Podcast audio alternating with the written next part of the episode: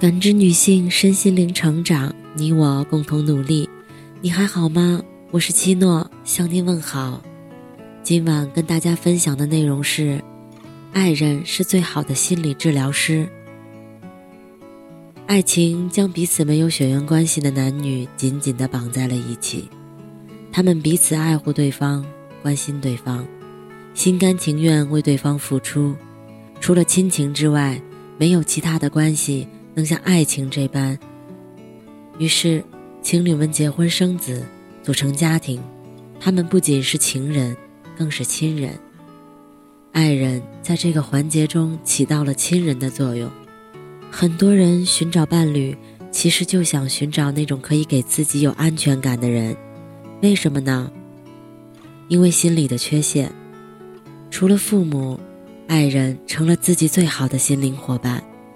他们将作为自己的治疗师，就像天使一样，治愈着我们的伤痕，让我们获得新的生长。我们寻找的配偶，往往很像我们的抚育者，是我们的潜意识帮助我们选择了能够做我们治疗天使的伴侣。实证研究发现，三分之二的离婚是不该离而离的，很多伴侣因剧烈的冲突而分手，但冲突之际。正是彼此医治的良机。冲突是家庭生活的一部分，神奇的相遇让我们找到了灵魂的伴侣，从此他们幸福的生活在了一起。但这只是王子和公主的童话故事，凡是经历过生活的人都知道，从此只是意味着更加复杂、更具有挑战性的生活开始了。在来到爱情这扇门之前。我们都是带着成长的创伤的。值得庆幸的是，爱情和婚姻正是大自然和神明赐予人类的一项治疗工程。不管曾经受过多少伤，当爱情来临时，就是最好的医治和疗伤的机会。而天下最好的治疗师，往往就是我们的爱人。安娜三次爱上了酗酒者。其中一位在婚前根本看不出有酗酒迹象，原来他的父亲就死于酗酒。在他小时候，不管他多努力，都无法得到父亲的注意，更无法使父亲为爱他而戒酒。长大后，他似乎只对身边酗酒心理特征的男人来电，潜意识中，他觉得唯有当他用爱感化酗酒者为他而戒酒时。把他从父亲身上得不到的爱与注意力给他时，他才能得到满足。一位科技界的青年才俊，刻骨铭心的三段恋爱，对象全部都是很命苦。第一位，患有忧郁症，自杀未遂，刚出院；第二位，患有厌食暴食症；第三位，丈夫有了婚外情，痛苦的以泪洗面。为什么他只对这样的女人动感情？这需要回溯到他十二岁，那一年，他的父亲有了外遇，母亲为此得了抑郁症。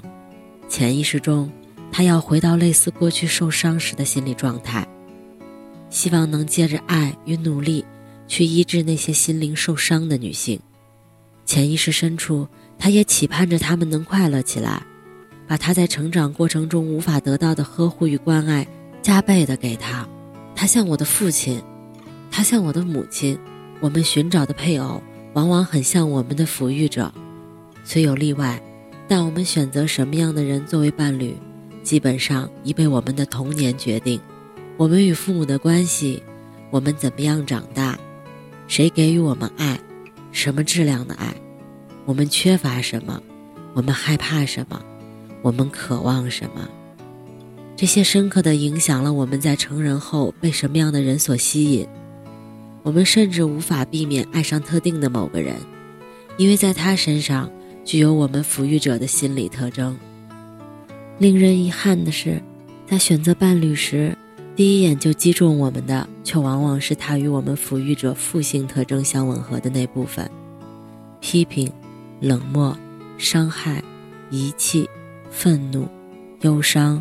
分离、虐待，甚至歇斯底里，正是这些造成我们内心深处的创伤。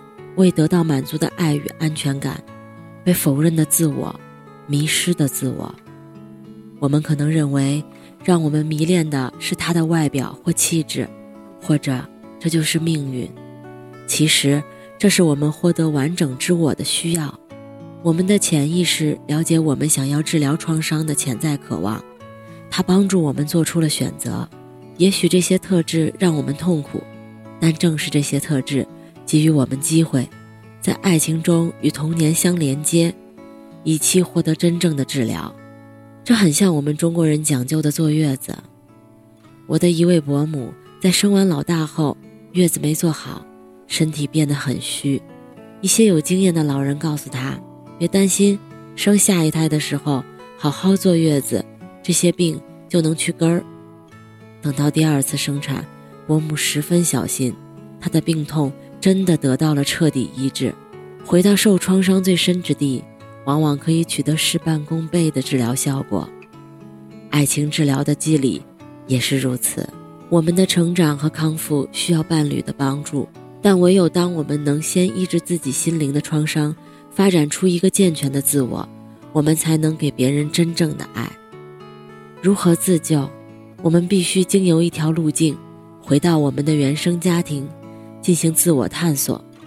人一生有两个家庭，一个是我们从小成长的家，叫做原生家庭；另一个是长大成人以后我们自己的家，叫再生家庭。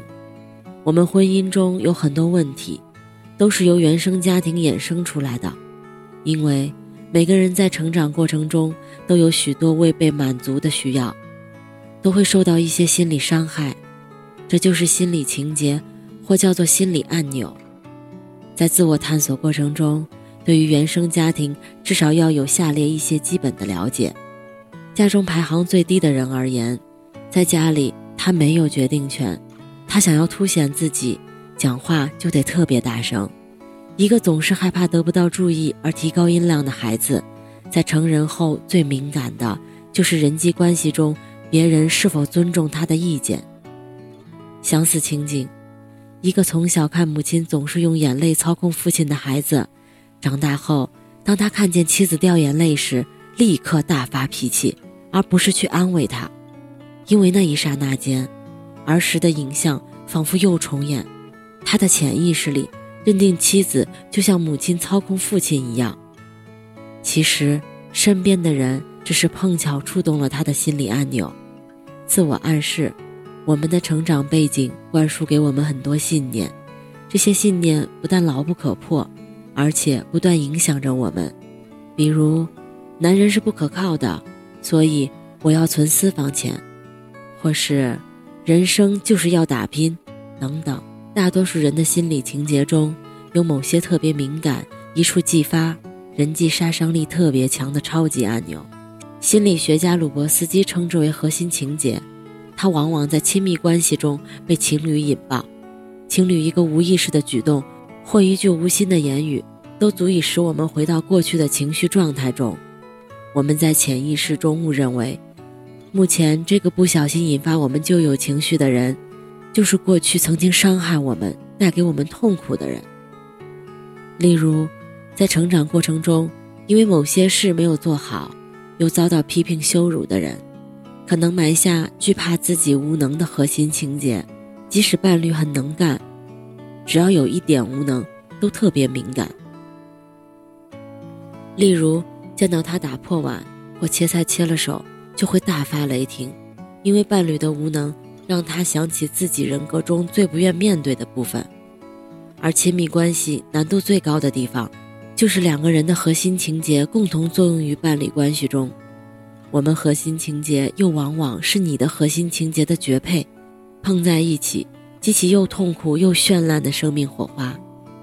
我们都想改变伴侣，希望过去的痛苦经验不再发生，同时也期望伴侣变成我们幻想中十全十美的父母，满足我们的所有需求。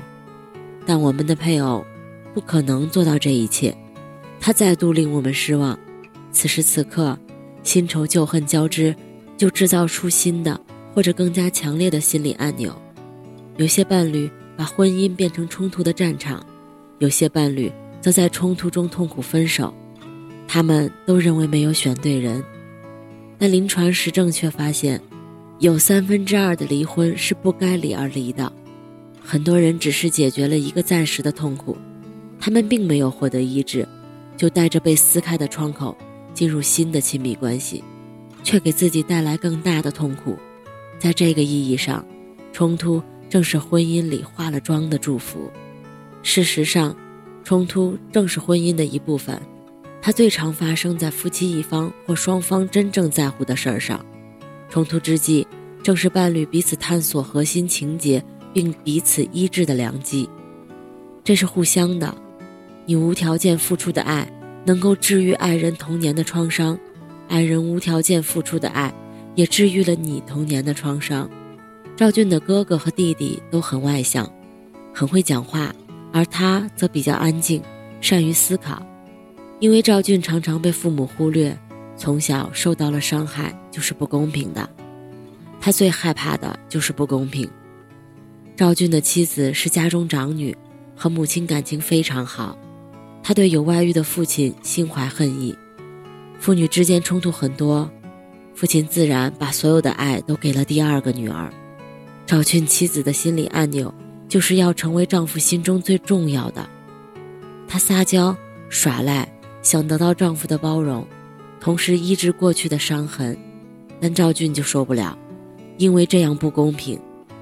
他越是讲理，妻子就越觉得不被宠爱，两人整天吵得不可开交。在夫妻治疗中，赵俊的妻子了解到，自己生气的对象是父亲。每当丈夫强调公平的刹那，她好像又看到了从前父亲用苛责的标准来要求她。经过心理辅导，他学习饶恕父亲，并把过去的需要讲出来，改善了父女关系。赵军看到妻子和岳父之间这么大的冲突以及痛苦，从此特别疼爱妻子。妻子亦对丈夫更加体贴，他们形成了良性互动。这样的爱的关系，就是彼此治疗。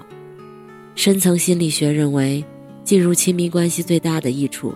是我们有了许多宝贵的机会去发掘、认识潜在在心底的核心情节，我们得以更深入地了解自己与伴侣，从潜意识主宰的状态下摆脱出来，选择健康的行为模式。感谢您的收听和陪伴，如果喜欢，可以关注我们的微信公众号“汉字浦康好女人”，浦是黄浦江的浦，康是健康的康，添加之后。你还可以进行健康自测，我们下期再见。